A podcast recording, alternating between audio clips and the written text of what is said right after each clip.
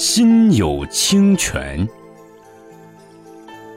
一片茫茫无垠的沙漠上，陈元法师带领着几位弟子在那里负重跋涉。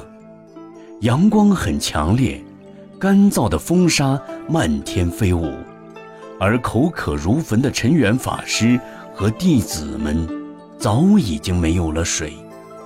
水是陈元法师他们穿越沙漠的信心和源泉。甚至是苦苦搜寻的求生目标。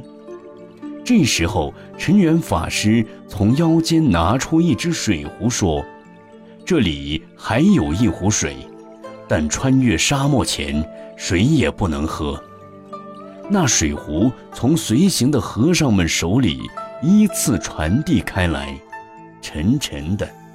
一种充满生机的幸福和喜悦，在每个弟子近乎绝望的脸上弥漫开来。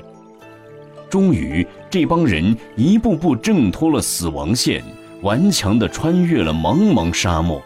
他们喜极而泣的时候，突然想到了那壶给了他们精神和信念支撑的水。